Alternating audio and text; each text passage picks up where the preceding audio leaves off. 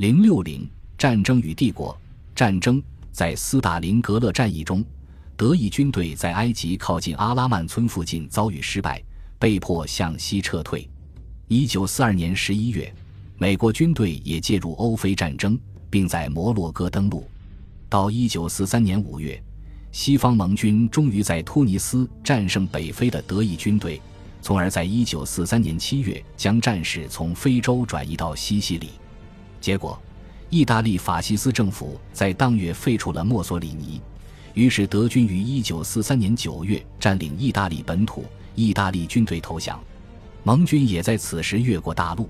尽管他们的进攻在意大利南部陷入困境，盟军经过长时间的准备，于一九四四年六月在法国北部登陆，开辟了第三条战线。德国领导层早就预料到这一事态发展。并将其视为决定性的战役。虽然盟军也于1944年8月登陆蔚蓝海岸，相对较快地解放了法国和比利时，但到1944年底，进攻已不再有新的突破。然而，德军最大的失败是在东部。1944年6月，苏联红军也在东部发动大规模进攻，粉碎了德军的整个中心集团，为挺进华沙扫清障碍。德军在一九四四年三月进军匈牙利，现在又进入斯洛伐克，以阻止红军。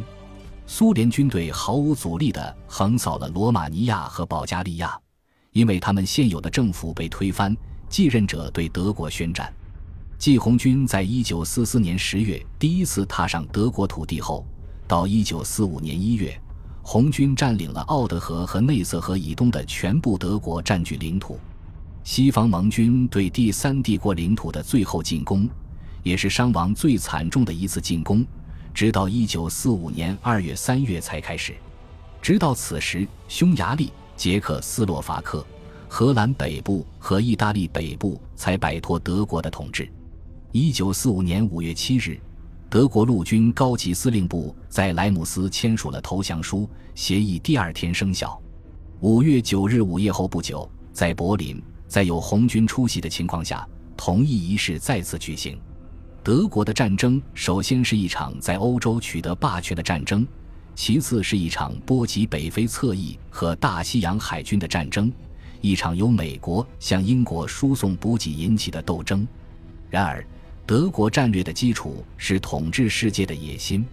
通过与其盟友日本的合作，德国的目标是统治欧亚大陆。在希特勒看来，欧亚大陆是地缘战略世界的重心和中心地带。此外，意大利帝国和维希法国的殖民地是为了确保在非洲的霸权。希特勒从未停止过梦想：有一天，一个亲德政府将在英国上台与德国讲和。这一权力基础将确保轴心国最强的和最后的对手——美国可以与欧亚大陆保持一定距离。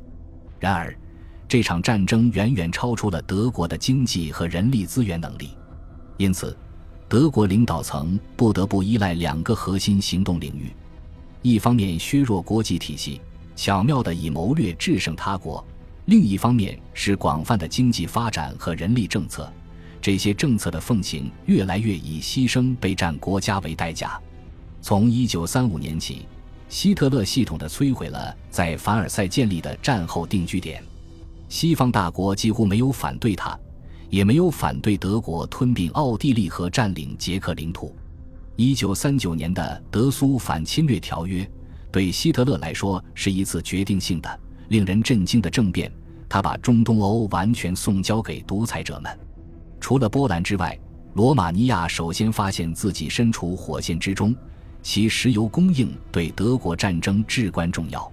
这个国家当时在很大程度上依赖德国，然而就结盟而论，希特勒的政策并不那么成功。一方面，墨索里尼高估了他的国家所能做的，并且遭遇了一次又一次的失败；另一方面，与日本的联盟几乎没有带来实质性合作，双方都有太多的怀疑。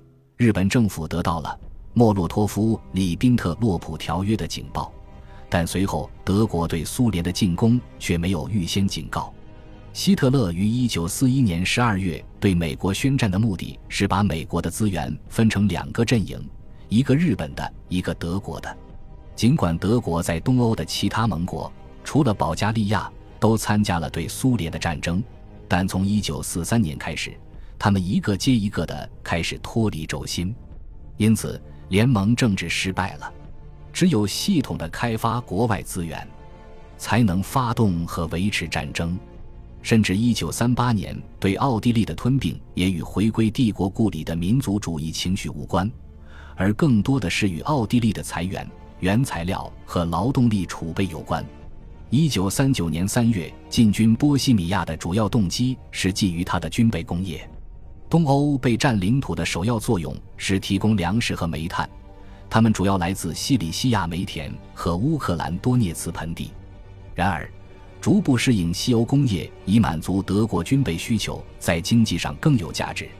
德国从被占领土获取的约百分之七十的产品来自西欧，掠夺东欧获得的最重要的战利品是强制劳动力。该点自一九四二年起便表现得尤为突出。尽管到一九四四年夏天，德国占领的领土不断缩小，但他们的军备产品的开发和生产却在提高，尤其是通过对大约七十万名集中营俘虏的残酷剥削。到了一九四四年中，当德国经济失去了罗马尼亚石油和西欧工业，化学工业越来越成为盟军轰炸的目标时，德国的资源终于耗尽。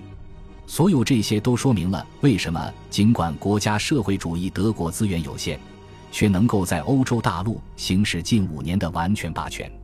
从结构的角度来看，一九四二年经济优势的杠杆已经倾向于支持盟国。尽管失去了西部工业区，但早在1942年，苏联经济就能够创造巨大的军备产出。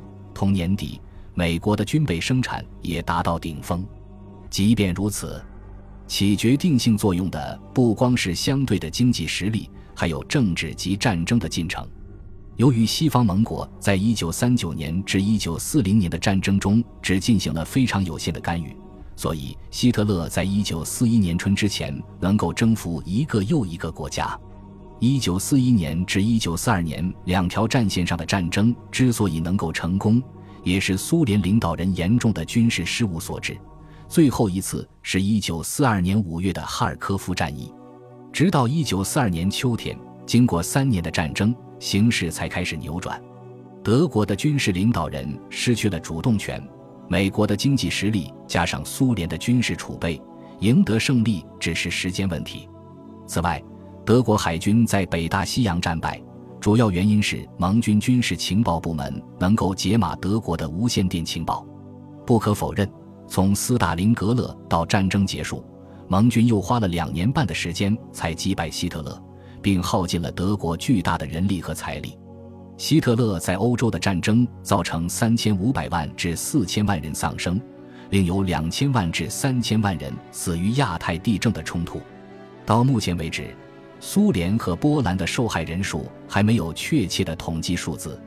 一千四百万至一千八百万士兵死于欧洲和北非战场，一千一百万至一千二百万人死于德国罪行，其中至少二百五十万人是红军战俘。在大屠杀的受害者中，大约有六十万是德意志帝国的公民，因此，大屠杀受难者绝大多数来自被占领土。只有更仔细地审视德国战时帝国的结构，才能解释这令人震惊的破坏规模。因为这一领域不同于传统帝国，其目的不在于整合各种民族团体，而更多的在于种族重组和激进开发剥削。该帝国的存在与不断的战争相连，政治稳定从未实现。希特勒既不希望在他所征服的国家实现和平，也不希望与其达成任何解决方案。恭喜你又听完三集，欢迎点赞、留言、关注主播，主页有更多精彩内容。